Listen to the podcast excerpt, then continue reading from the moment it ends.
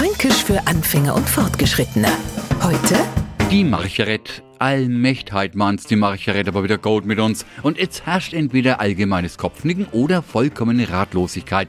In Franken ist die Marcheret schon auch weiblich, brennt aber vom Himmel.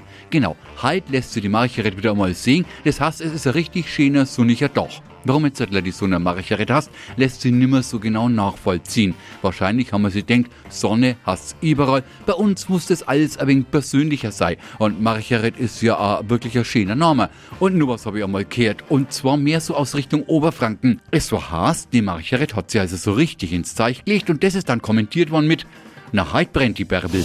Fränkisch für Anfänger und Fortgeschrittene. Morgen früh eine neue Folge. Und alle Folgen als Podcast auf podu.de.